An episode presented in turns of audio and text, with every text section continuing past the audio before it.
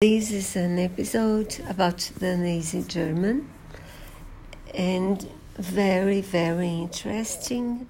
Uh, it covers a lot of the Nazi history, many things I haven't heard about, and so I do recommend it if you are interested in history and the German Nazi and the Second World War.